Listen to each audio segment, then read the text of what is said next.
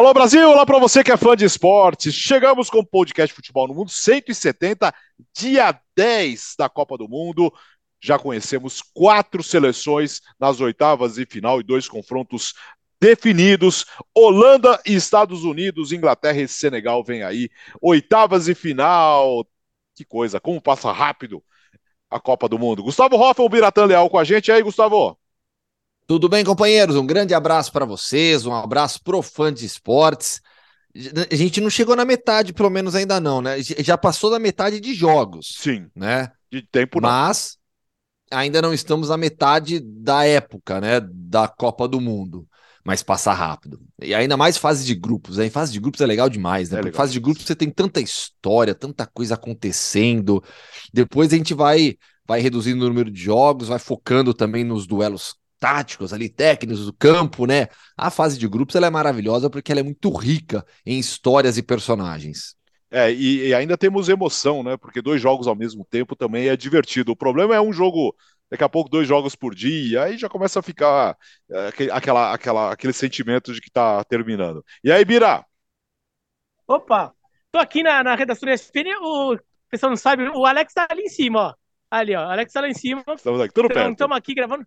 E já teve vez que eu mandei abraço para fã de esporte, que ou para ouvinte do podcast Futebol no Mundo. Hoje eu vou mostrar um ouvinte do, do podcast Futebol. Todo episódio está aqui com a gente, ó. Hamilton Rodrigues.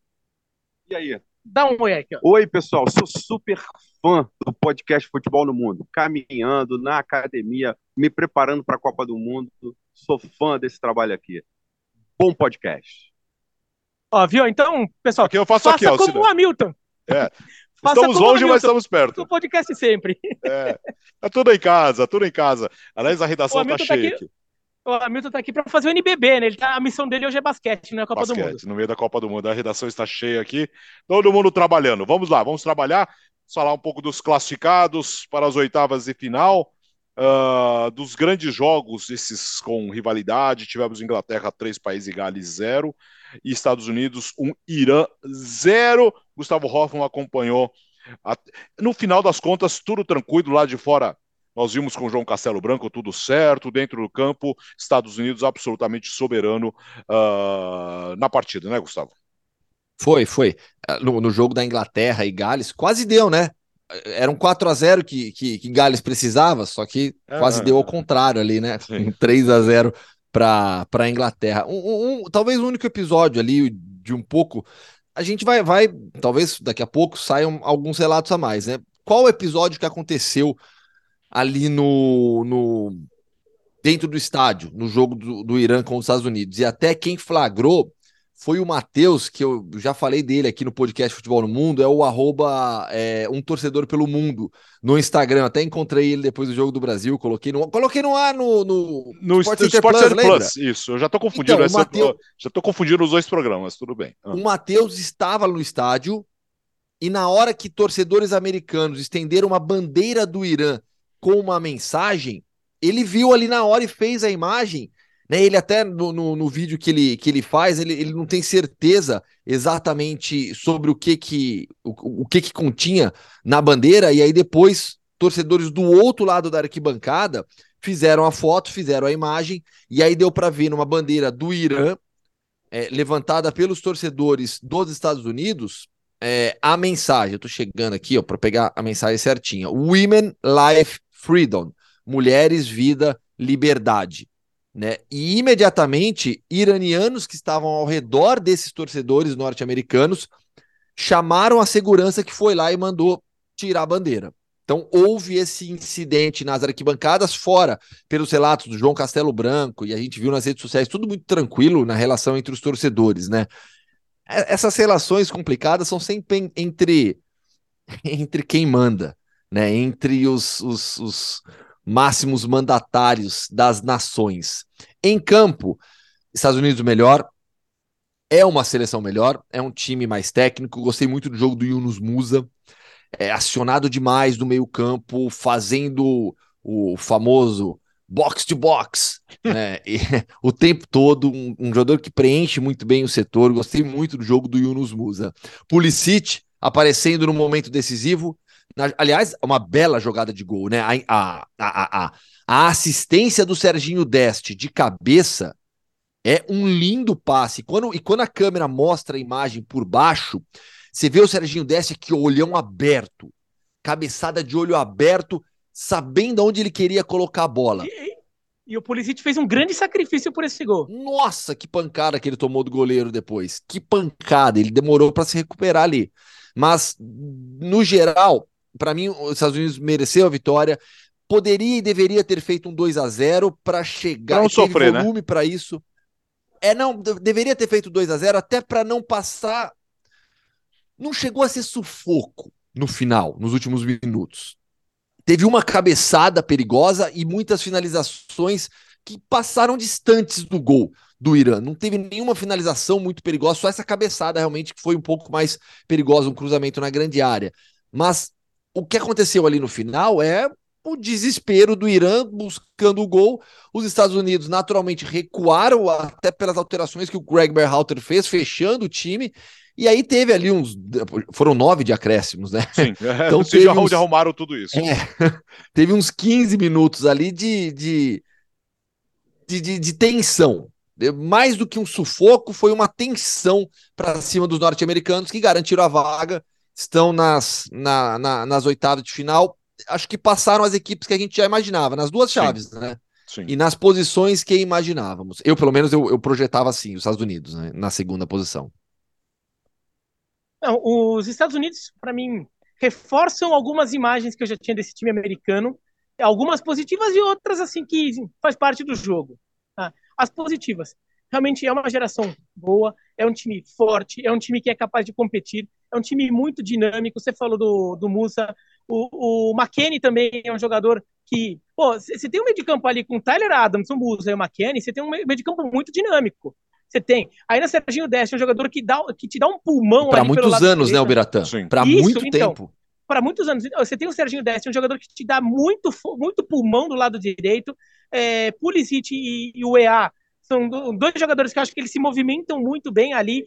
Então, é, é uma seleção americana que mereceu ganhar esse jogo, mereceu a classificação.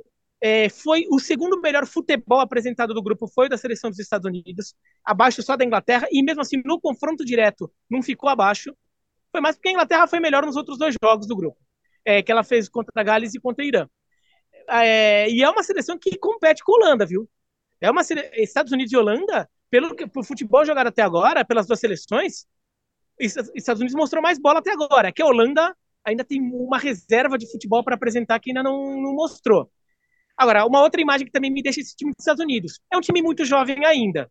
Então é um time que também tem um pouco essas dores do crescimento. Acho que é um time que não tem a, a, a ainda não tem toda aquela maturidade e aquele peso internacional para chegar e controlar mais um jogo em que ele é melhor. Então, no jogo contra Gales, os Estados Unidos também tinha essa superioridade, mas quando o Gales começa a responder e fazer é, um jogo um pouco mais intenso, os Estados Unidos meio que deixaram. Daí tomam um empate e era um jogo que, que os Estados Unidos podiam vencer, tem, tinha um time para isso e acabaram deixando passar. E quase que custa caro esse jogo. Jogo do, contra o Irã hoje, de novo, né? Os Estados Unidos, mesmo no segundo tempo, foram melhores, mas não mataram o jogo. O jogo era para matar. O jogo era para matar logo. E os Estados Unidos deixam o jogo vivo ali nesse 1x0 e no final o Irã, esse desespero, fica mandando bola na área. Pedindo pênalti, ali, é. pedindo pênalti para tudo quanto é lado. E eu nem condeno os jogadores de Irã por tentar fazer isso. O time tá desesperado, o time não conseguiu jogar direito. Então, você tá naquele desespero tentando achar um gol, você vai tentando recursos que for. Mas os Estados Unidos são um time cinco anos, mais, é, quatro anos e meio mais novo que o Irã. O Irã entrou em campo com 29,4 anos de média de idade, os Estados Unidos com 24,9. É muita diferença. E esse time dos Estados Unidos na próxima Copa é um time que vai estar bem interessante, porque tem, tem jogadores bons, tem um ponto de partida interessante nesse time. Eu acho que ainda falta um pouquinho de mais peso ali para resolver alguns jogos. Acho que faltou um pouquinho. É, vamos ver como eles se portam contra a Holanda. O lado positivo é que os Estados Unidos não têm muita obrigação nesse jogo. Né? É um jogo que eles são os azarões. Isso pode dar também uma leveza para esse time. É, eles não vão talvez se sentirem com uma certa obrigação de matar um jogo como tinham vai contra Irã, contra Gales por serem um time melhor. Mas olha, é um time que vale ficar de olho, viu? É, o Canadá tem uma situação parecida também. Acho que também é um time que tem alguns jogadores que vão crescer. E daí você fica olhando o México ali e fala, hum, México, né? Ali É, na, na complicou pro. México na América do Norte. Sim. É que a próxima Copa, com meio mundo, pô, aí vai ficar difícil ficar de Não, não, fora, né? classificar, classifica. Eu tô falando, mas em relação a quem. A, a ser dono da região, vai. É, não, e, a, e sendo que a Copa, a Copa vai ser lá, né? Ah, saída digna da, da, da, da Copa do Mundo do Irã, né, Gustavo? Ah, sem dúvida, sem dúvida, com vitória. Teve a goleada, depois uma recuperação com vitória e um terceiro jogo no qual não foi melhor, mas competiu. Acima de tudo, competiu. É, mas foi uma Copa do Mundo do Irã, Alex, marcada por é, é, protestos. É, os protestos que acontecem no país reverberaram aqui no Catar. É, e foi inevitável. Nas coletivas do Carlos, do Carlos Queiro- Queiroz, no protesto dos jogadores do primeiro jogo ao não cantarem o hino, nas faixas levadas ao estádio. Essa Copa do Mundo do Irã, ela fica marcada pelo aspecto geopolítico acima de tudo. É no campo uma eliminação esperada, com um bom nível apresentado nos dois últimos jogos, na primeira partida, uma, uma fragilidade que não imaginávamos. Mas para mim, essa a, a Copa do Mundo de 2022 do Irã, ela é marcada pelos, pela reverberação dos protestos políticos que acontecem no país, aqui no Catar.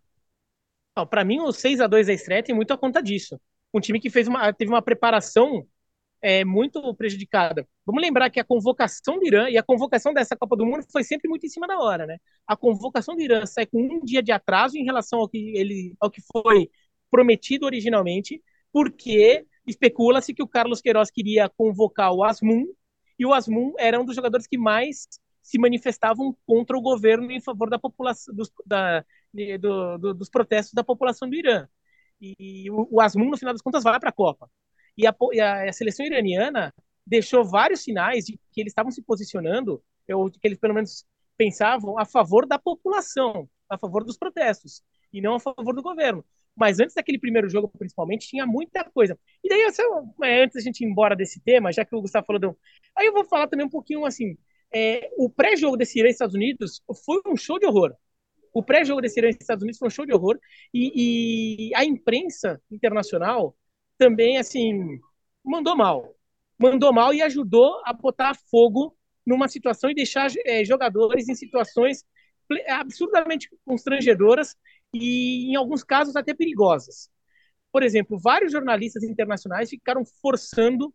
Isso também antes do Irã e Inglaterra também teve. Ficaram forçando, assim, ficaram cutucando os jogadores do Irã para eles falarem com todas as letras o que eles achavam dos protestos.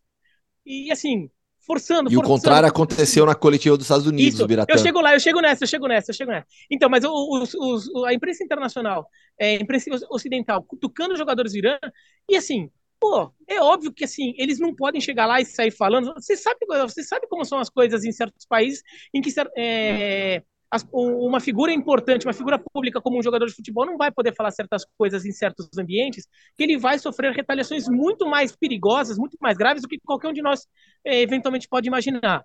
Então, assim, é, eles já estavam fazendo protestos deles, do jeito deles, isso estava claro. Então, assim, já estava registrado. Para que ficar? E daí, quando o Carlos Queiroz vai tirar satisfação com um jornalista da BBC falando, é, falando que não era para falar, daí, daí manchetam, é, técnico do, do Irã é contra a liberdade de imprensa, atenta contra a liberdade de imprensa, uma coisa, sabe?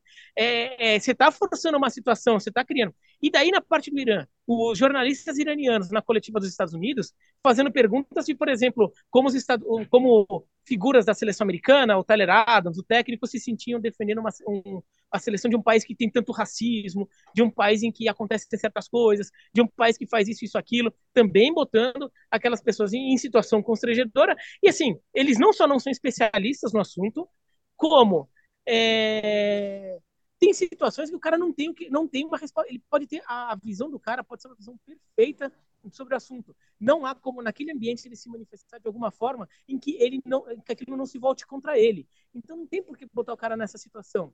Você tem que fazer certas perguntas, tem que, mas assim, num caso desse, você tem que pensar também até na segurança, ou na segurança profissional, no caso dos americanos, ou na segurança até é, pessoal, no caso dos jogadores do Irã, sobre o, que você está falando é, e sobre o que, que, eles vão poder fazer, entendeu? Uh, agora aí vamos falar um pouquinho da Inglaterra, vitória sobre o País de Gales por 3 a 0 com destaque para o Rashford.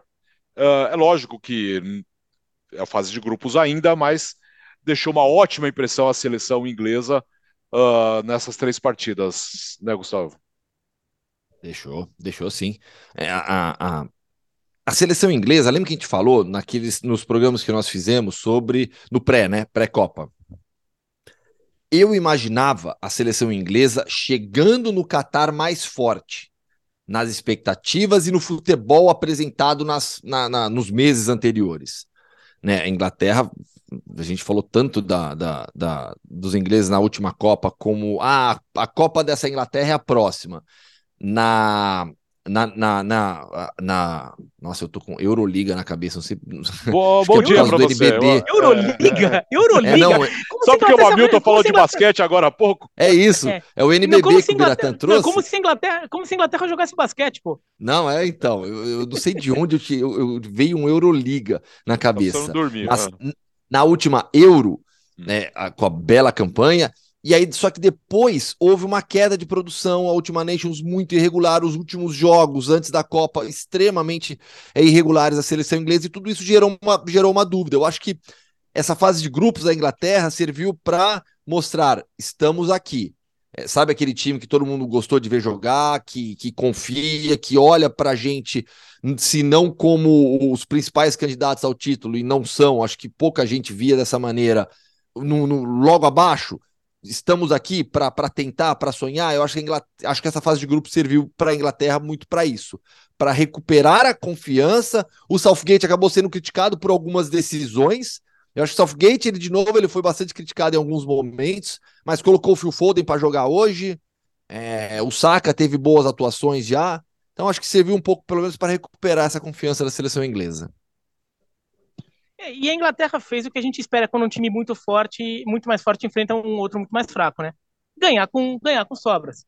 a Inglaterra contra os Estados Unidos preocupou um pouco, porque teve dificuldade contra um time que mostrou uma intensidade grande, mostrou um volume bom também, e daí conseguiu bloquear esse meio de campo da Inglaterra. E a Inglaterra tem um time leve, tem um time, é um time técnico, o time inglês, né? né? Aí muita gente vai, pode ficar pegando nos seus um, estereótipos sobre o que costuma ser o futebol inglês. Esse time não tem nada a ver com isso.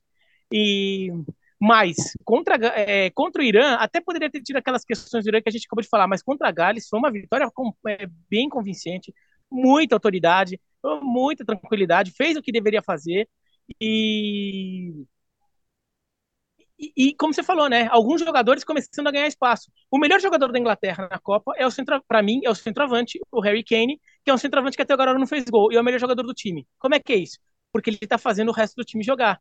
Tá fazendo o Phil Foden entrar, entrar no jogo, tá fazendo, fez o Saka entrar no jogo, fez o Rashford hoje entrar no jogo, então tá fazendo o time tirar. O Bellingham é, foi uma assim, o Bellingham tem bola para ser titular dessa seleção inglesa né, de hoje, né? Mas até pelo conservadorismo inglês, os, é, como o Bellingham joga fora, então talvez os ingleses não tenham uma visão, a torcida mesmo, a mídia inglesa talvez não tenha uma noção tão clara do futebol do Bellingham ali, tem, porque às vezes o pessoal olha muito mais para a própria liga, tudo. Talvez ele não tivesse tanto espaço. O Southgate botou o Be tem botado o Bellingham ali de titular. O time ganha uma força muito grande nesse meio de campo. É, então, a Inglaterra está vindo forte. Vamos ver. O grupo foi um pouquinho mamão com açúcar, né? Então, assim, vamos ver quando o nível de adversário começar a melhorar. Aí, o interessante para a Inglaterra é que talvez venha por degraus essa subida, né? Então, já vem com o Senegal, que é uma melhora de um nível do adversário, mas é uma melhora, assim, não é que do nada você vai pegar a França, né?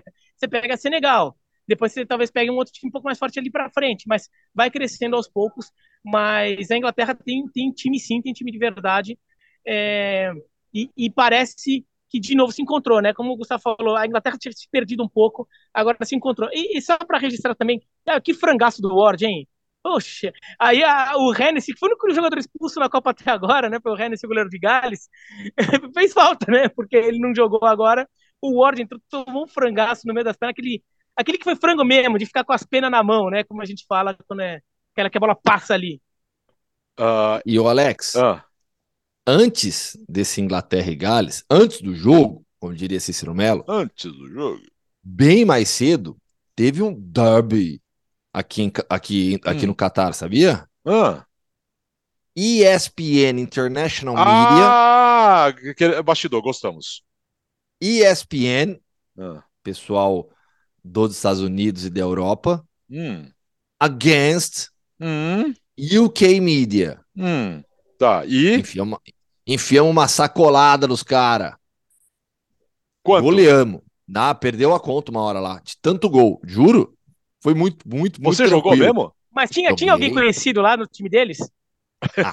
De- bo- bom, de, de Nomes, jornalistas nomes, nomes, deles, Não, é. É, joga, é O- jogador. Ah, o Miguel Delaney, que é o chefe de esportes do Independent. Hum, Quem mais estava no time deles? Ah, ah, eu não vou lembrar de nome. No nosso time, né, jogou o Julian Lohan, que é o correspondente da ESPN na Inglaterra, que cobre, tem muita fonte na, da, da, da- na França. É, eu joguei, o João Castelo Branco jogou também. hum. A gente tem, a- o- O no, João Castelo Branco jogou que time? o, Jo- o João jogou com a gente. É, É, pois não é, pode jogar por é, lá. É, É, é. o, o- no time da ESPN jogou, nos Estados Unidos, tem um ex-jogador do City, Hum, do Queen's Park Rangers, que jogou na MLS também, o Neidon Onuoha. hum. Onuoha, Onuoha, desculpa. E chama ele de Neidon, né? E ele jogou com a gente, né? Ele jogou bola lá. Ele, ele- e se aposentou faz pouco tempo, ele jogava até 2020 no Real Salt Lake. Sabe em que jogo que ele tava? Ah, Ele é formado no City. ah. Mas ele, ele estava no gol do Agüero pelo Queen's Park Rangers. Ah, Só isso. Tá bom pra você? Tá, que espetacular. Esse jogo não dá pra. Esse gol não dá ó, esquecer. Ah, Que calor. Que calor. Foi, ah, foi, foi às 10 da manhã aqui de Doha. Hum. Começou até tranquilo. Às 11 horas, né? né, é, ó, destruído, destruído. Assim, eu tava. as- O João também, eu e o João, os dois brasileiros, os dois brasileiros estavam morrendo. Acho que olharam para ele, como os dois brasileiros estão aí acabados, caídos É, no gramado? caso do João é compreensível ainda, né? Porque ele vive praticamente no, no frio o ano todo. Agora você não, né? É, não, eu tava mal, faz tempo que eu não jogava futebol, mas foi legal, foi legal, foi Quantos divertido. você guardou? Nenhum. Não guardei nenhum. Se Nenhum, sou tiver- zagueiro, Ô, Bira, só tava, presta atenção, só fiquei Bira. protegendo- Se protegendo. tivesse feito gol, era manchete. Ele tinha falado no começo. lógico. É, isso é exato. verdade. E o João guardou algum? É, O também. João não, ele perdeu uns três, Calma, que calma ele lá, jogou lá calma na lá, espera um pouco. Você falou que o jogo foi uma sacolada, que vocês perderam a, não conta. fez. né? Então, mas assim, quem fez o gol? É tudo o Ano Orra lá, O, fez Ju- todos? o Lohan, o Neidon e os outros americanos que estavam no nosso time. que beleza, que beleza. ó. E a- agora quer um bastidor? Ah, gostamos, Coisa gostamos. que tem a ver com, com, com a cultura daqui. Ah. É, chegou todo mundo, começou a jogar, né? Meu, tava confundindo, né? Porque a gente não tem colete, nada, e, É, não tem e uniforme, nem né? todo mundo ali se conhece. Oi, acho que o Gustavo travou. Oi, Voltou, voltou, voltou.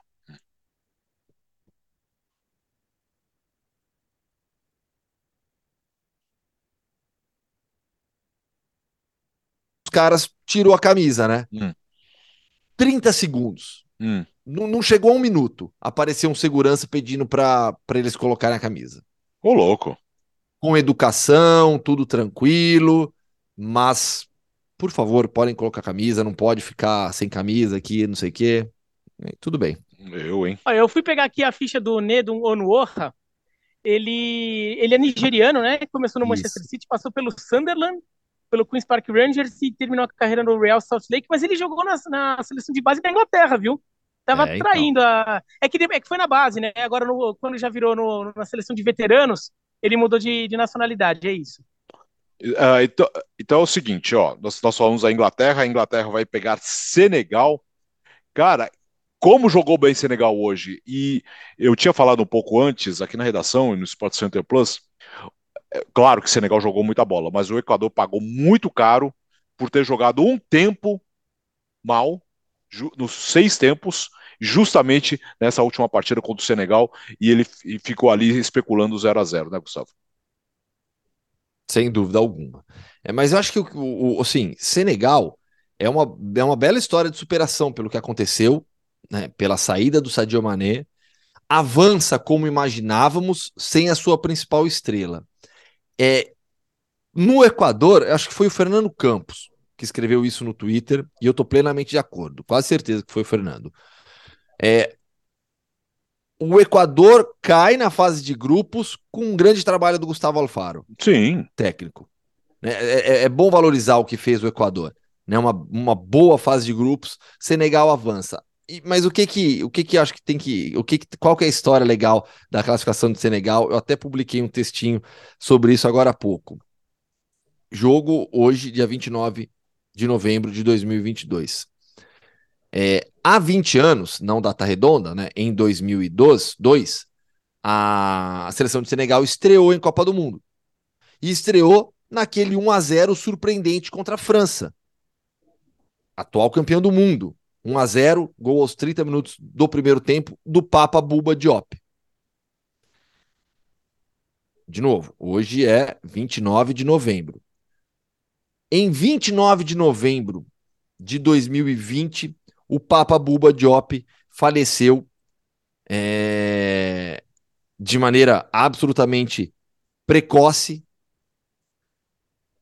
E dois anos exatamente depois, a seleção de Senegal está na Copa do Mundo jogando uma partida importante e com a lembrança do Papa Buba Diop. E isso estava no estádio. Sim, as imagens são Bandeiras, demais. faixas, na braçadeira de capitão do Koulibaly. Arrepia, é de arrepiar. E no final do jogo, os jogadores com uma bandeira do com a imagem do Papa Buba Diop e a frase embaixo em inglês: True Lion never dies. É, é verdade, um verdadeiro leão nunca morre. O, o apelido da seleção de, de, Senegal é Leões de Teranga. Então, assim, essa história eu achei incrível.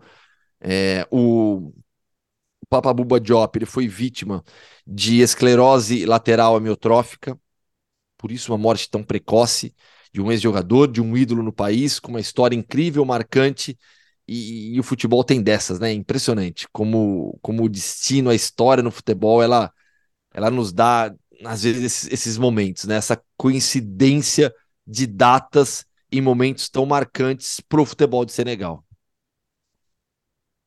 É, Senegal mereceu a vitória hoje. E, e pelo futebol apresentado na. Senegal mereceu a classificação, como eu acho que o Equador merecia. Quem não merecia muito foi a Holanda. É, pois é, mas, impressionante. Mas assim, a gente já fala da Holanda. Vamos primeiro para Equador e Senegal. É, acho que o, o, Equador acho que pecou na estratégia do jogo hoje.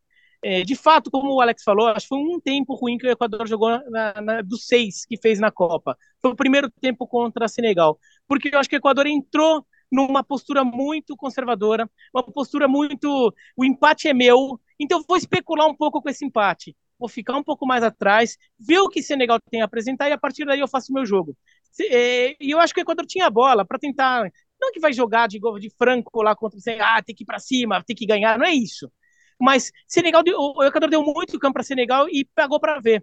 E Senegal é um bom time. Senegal foi ganhando campo, foi ganhando confiança, porque você está é, dominando o jogo, e Senegal foi construindo, foi é, martelando ali no primeiro tempo todo total domínio de Senegal, com o Equador só olhando.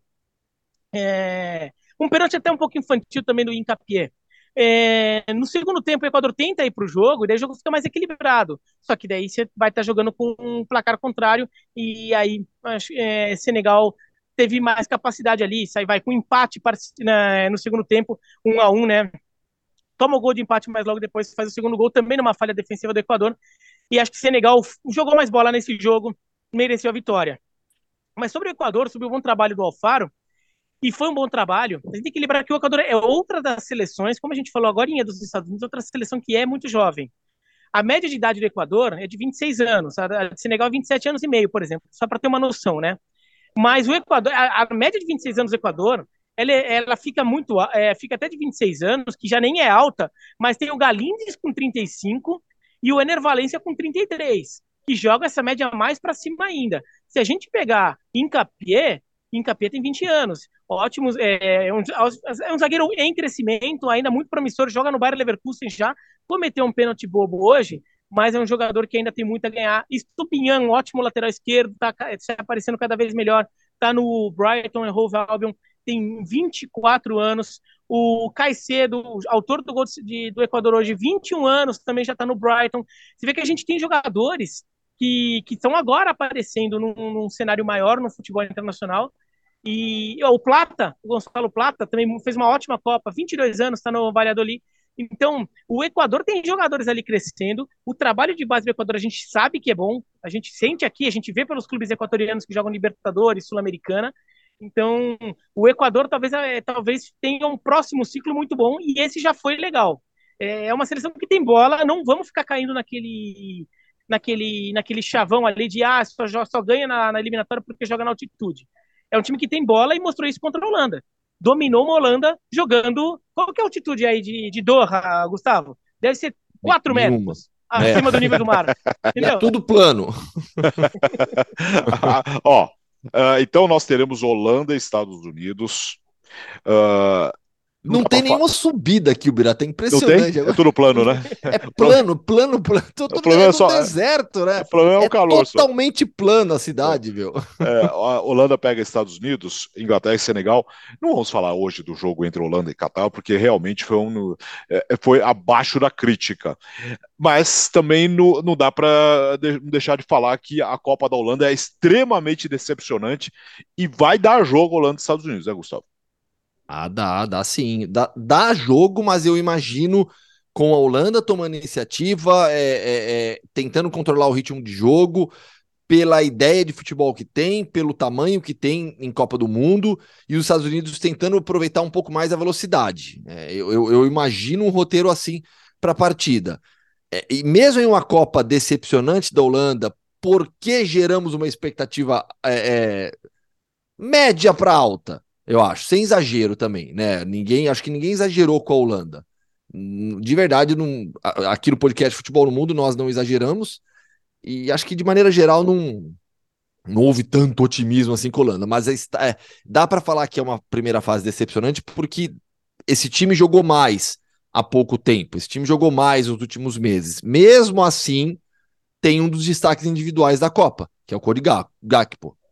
Três jogos, três gols, jogando bem, é, decidindo partidas, já era um atleta valorizado no mercado. Ao final dessa Copa do Mundo vai ficar mais ainda. Aliás, deixa eu até aproveitar, hum. eu estou fazendo a, a, cada rodada o levantamento da, da artilharia, é a Copa do Mundo de clubes. Então, depois da segunda rodada, eu não contei os jogos de hoje ainda. Depois da segunda rodada, o Paris Saint-Germain liderava com seis gols, o Barcelona vinha com cinco, aí Fenerbahçe e Manchester United, quatro cada um. E o PSV, junto com outros, vem na sequência por causa do Gakpo. Os três gols do, do, do PSV Eindhoven marcados pelo Gakpo. O grande destaque da Holanda, né, Bira? Ah, de longe. É, o, o Gakpo é jogador que vai estar num gigante do, do futebol europeu na próxima temporada. Né? É, já tem muita bola. E assim, ai não, a, a, Copa do Mundo mostrou. Não, não é a Copa do Mundo que mostrou. A Copa do Mundo só reforça. Porque ele já vem jogando muito no PSV também. Né? Então, é, é um destaque. E é um jogador que, no final das contas, vem resolvendo muitos problemas para a Holanda, né? Porque é, fez o gol contra o Equador, um belíssimo gol, um gol que tem a, a, não foi aquele gol que qualquer jogador faria, né? Foi um jogador que pô, foi um gol que jogadores de uma qualidade mais elevada fariam e ele fez. Né? É, no jogo Sabe contra o Senegal também. também Hum. Quem? Reginaldo. Ha, ha, ha, ha. O Romário de Souza também faria. A Beth né? também faria. É. Não, o Romário, o Romário de Souza realmente faria. é? Pelo PSV, inclusive, ele faria. Socorro! então, mas assim.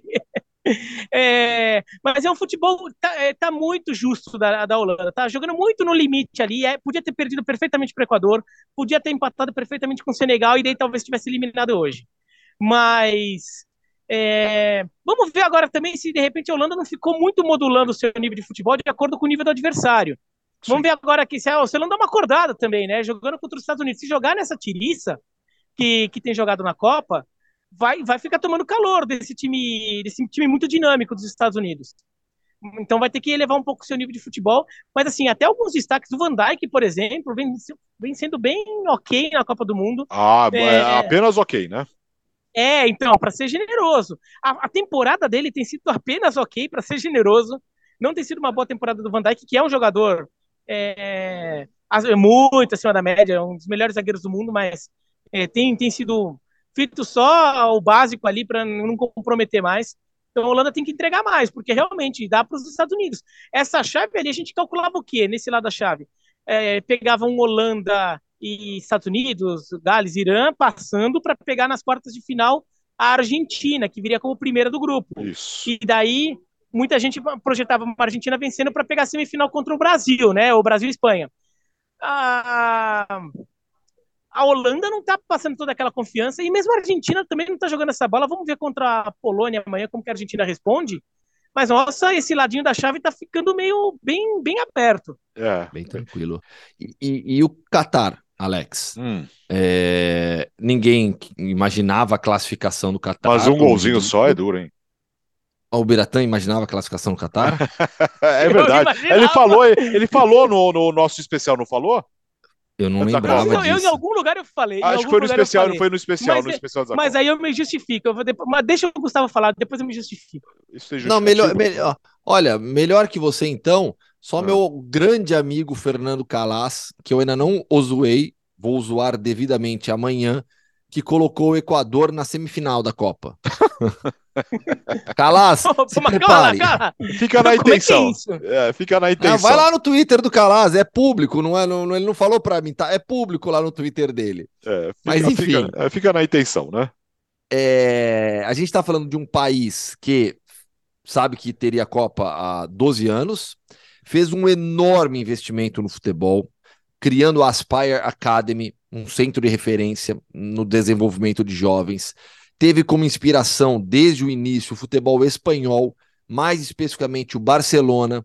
Foi na base do clube buscar o Félix Sanches, que é o seu treinador, e outros profissionais espanhóis que estão na estrutura de futebol da seleção Qatari. E esperava um pouco, esperava-se um pouquinho mais. Ao menos competir.